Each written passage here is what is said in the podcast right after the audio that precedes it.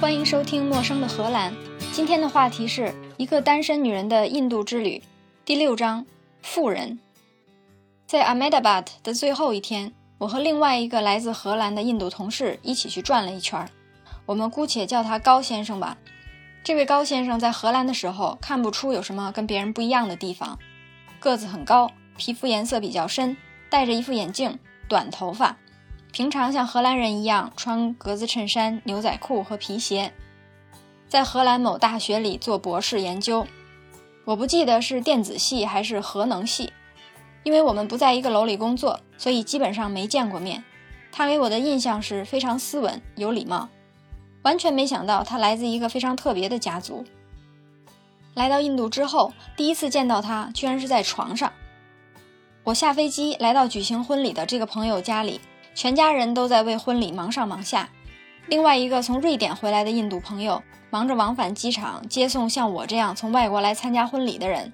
我觉得在我朋友家当时有二十个人，人头攒动中就看见一个人安安稳稳地躺在床上，就是这位老兄。我觉得他不是病了吧？不然怎么可能这么失礼？所有人无论长辈朋友都在忙碌穿梭的时候，他躺在别人家的床上。我过去跟他打招呼。他居然全虚全影，好好的。我说你怎么大白天睡觉？他说大家都在忙，你看地上都没有下脚的地方了。我为了不扰乱别人工作，只好待在床上。虽然不是很能理解，但是这也算是个有逻辑的答案。因为除了新郎之外，只有我们两个人在荷兰曾经见过面，所以婚礼的三天，我一直和他黏在一起。他也给我讲了很多当地的习俗，回答了我所有的问题。我们非常聊得来，但是我也隐约之间感觉到他和其他印度人中间有一些距离，好像别人不是很喜欢他。甚至有一天，那个瑞典回来的印度人凑到我身边跟我说：“他跟你讲的什么历史典故未必都是对的，你不要全信。他已经离开印度很多年了，都不一定能算得上是印度人。”我虽然觉得有点莫名其妙，好像他们中间有什么误会，但是这个朋友说的也没错。高先生十几岁的时候举家搬到迪拜，然后又搬到新加坡，之后他去了荷兰，他的父母兜兜转转回到了印度。虽然我和他在印度只相处了几天，但绝对给我人生里带来了几乎不可能有的经验。婚礼之后的前两天，我一直忙着自己到处玩，玩的差不多了，不知道第三天到底要做什么的时候，忽然把他想起来了，于是发个信息问问第三天他要做什么，没想到他也没事儿干。我们就约好一起出去随便逛逛。早晨他来我住的酒店找我，然后我们就坐上了突突车。也不知道他跟司机说了什么，我们就一路突突起来了。他说我们穿过这个城市一路开，一路看，看到有什么好地方我们就下车。当时我还有点担心，下去莫名其妙的地方再也找不到车怎么办？他说反正我把司机跟车都已经租下来了。我正想要问的问题，就好像卡在嗓子里的葡萄，还没等吐出来就溜回去了，留下一阵嗓子疼。一路坐车一路看，原来印度并不是哪儿都那么破。我们路过一片居民区，都是工工整整的洋房，刷成酱红色和淡粉色，路也是横平竖直的水泥路，两边栽着树。我问高先生，这个地方跟老城区太不一样了。他说这是军事区，都是军官们的住宅。那真是很大一片。我觉得开车开了十分钟才穿过，穿过这片住宅没多久，就到了一个到处都是高楼大厦的地方。不能说像北京，但是绝对比得上三线城市的商业区，而且比三线城市的商业区要干净很多，也更有秩序。和老城区里七扭八歪的小路，牛在街上随便走，牛尿混着牛屎顺着坡往下流，这简直是另外一个国家。高先生说，这里就是新城区了。很多印度年轻人喜欢在这边买房子，在这里生活。另外一个世界就跟他们基本没有关系。下了车，他就带着我径直往大商场里走去。我还想要回头跟司机交代一声，要从什么地方等我们。高先生说他会找到我们的。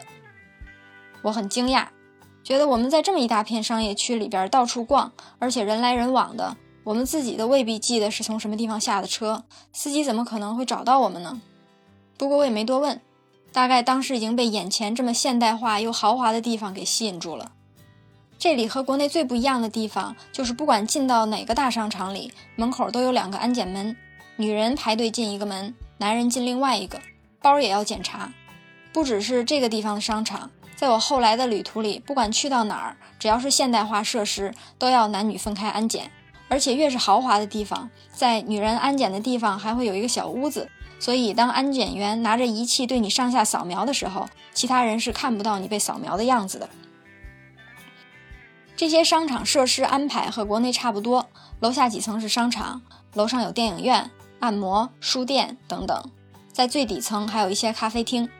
我们两个对逛街都没什么兴趣，坐在楼下喝咖啡，看着街上人来人往。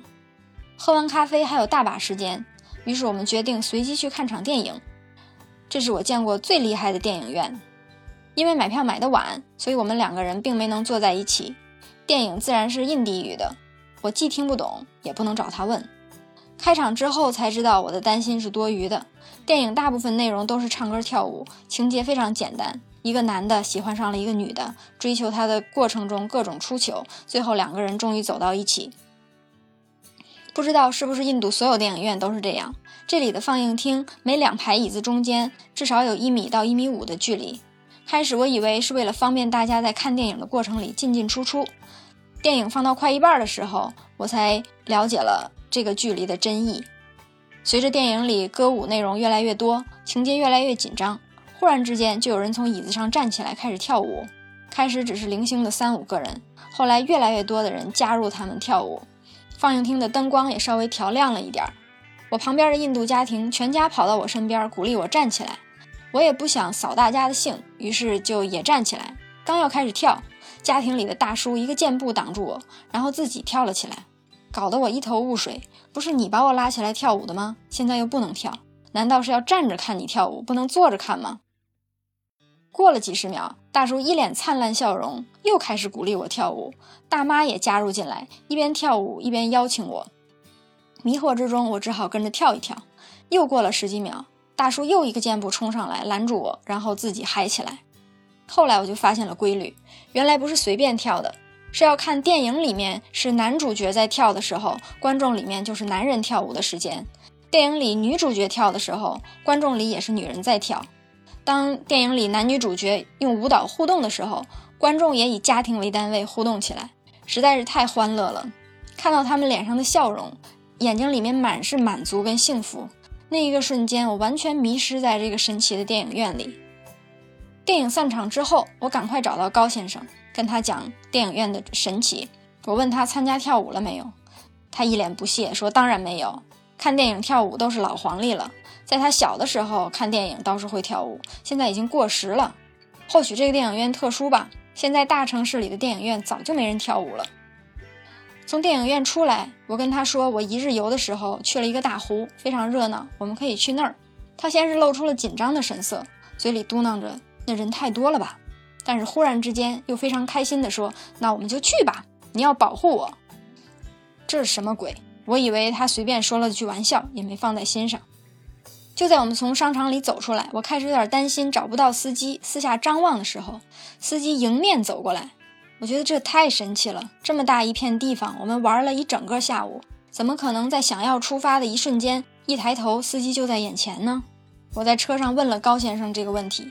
他说：“这些你不需要担心，这是他们的工作。”疑惑之中，我们就到了大湖，湖边还是那么多人，还有各种小商小贩，有很多小贩用一个很长的杆子挑着一串一串拇指大小的塑料袋，里面有一些香料，一看就知道这些塑料袋是用锯条加蜡烛封起来的。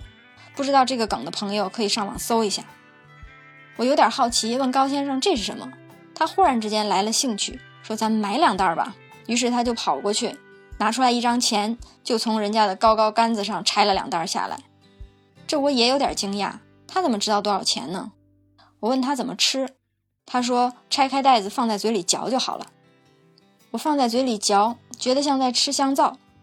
仔细感觉一下，好像里面有丁香、有小茴香，还有什么别的香草，味道不错。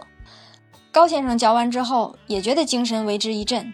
跟我说这个就是烟草啊，我才发现这就是很多印度人都在不停嚼的东西，嚼完之后吐在地上，地上那些恶心的斑斑点点就是这些东西留下的印记。原来这个东西里面混了槟榔、烟草，和吸烟一样会摄入尼古丁。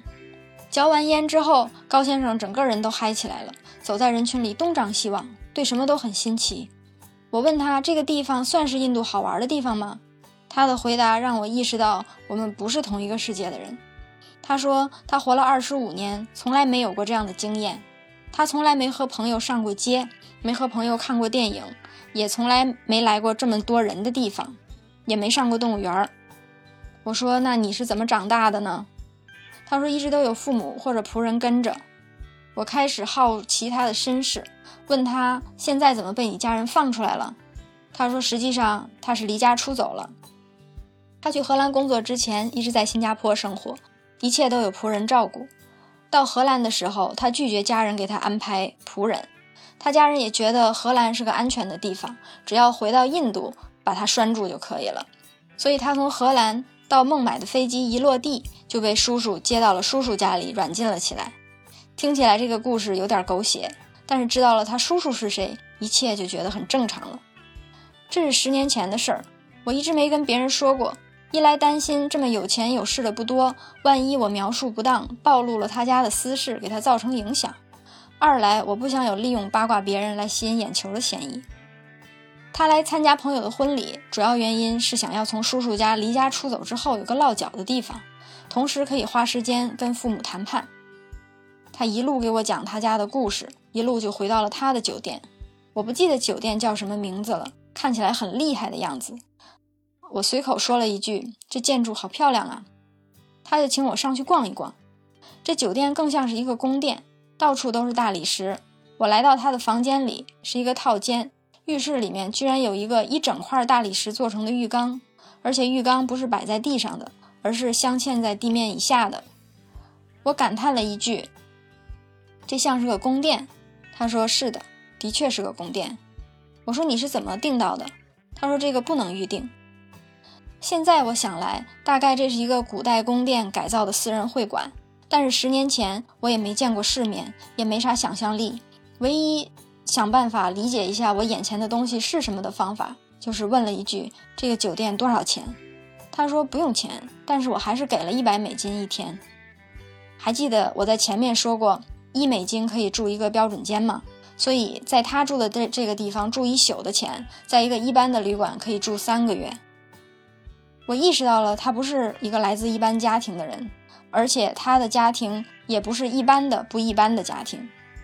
这个瞬间，之前他很多迷惑行为都得到了解答。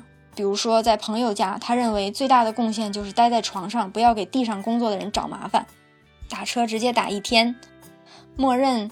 他不需要找司机，司机会在任何他需要的时候出现在他眼前。还有买东西的时候不问价钱，直接给钱拿东西。在迷惑行为大赏中过完了我在 Ahmedabad 的最后一天，晚上八点要坐过夜的大巴去北方一个叫 Jaisalmer 的旅游胜地，去开始真正的一个人的旅行。谁知道半个月之后，我在 Jaipur 又遇到了高先生，而且和他的父母在一起。再遇到他的时候，他已经不是那个看起来有点落寞的穿 Polo 衫牛仔裤的人了，而是穿着羊毛大衣、戴着羊毛帽子、体面的样子。看到他和父母在一起，神采飞扬的，想必家庭矛盾已经解决了。他又做回了他的少爷。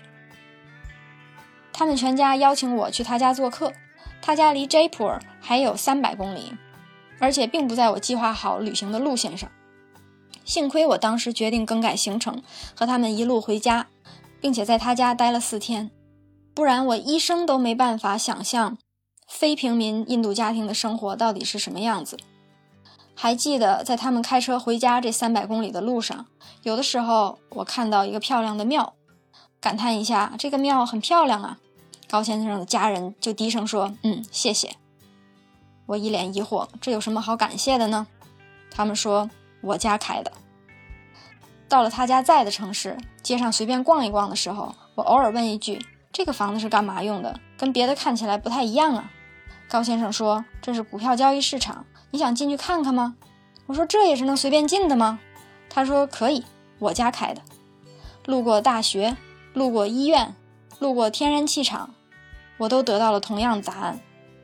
这段神奇经历，我们还是先放一放。按照时间顺序，先讲我离开 Ahmedabad 当天坐上了长途大巴之后发生的事儿。欲知后事如何，且听下回分解。以上就是今天的内容。陌生的荷兰，下次见。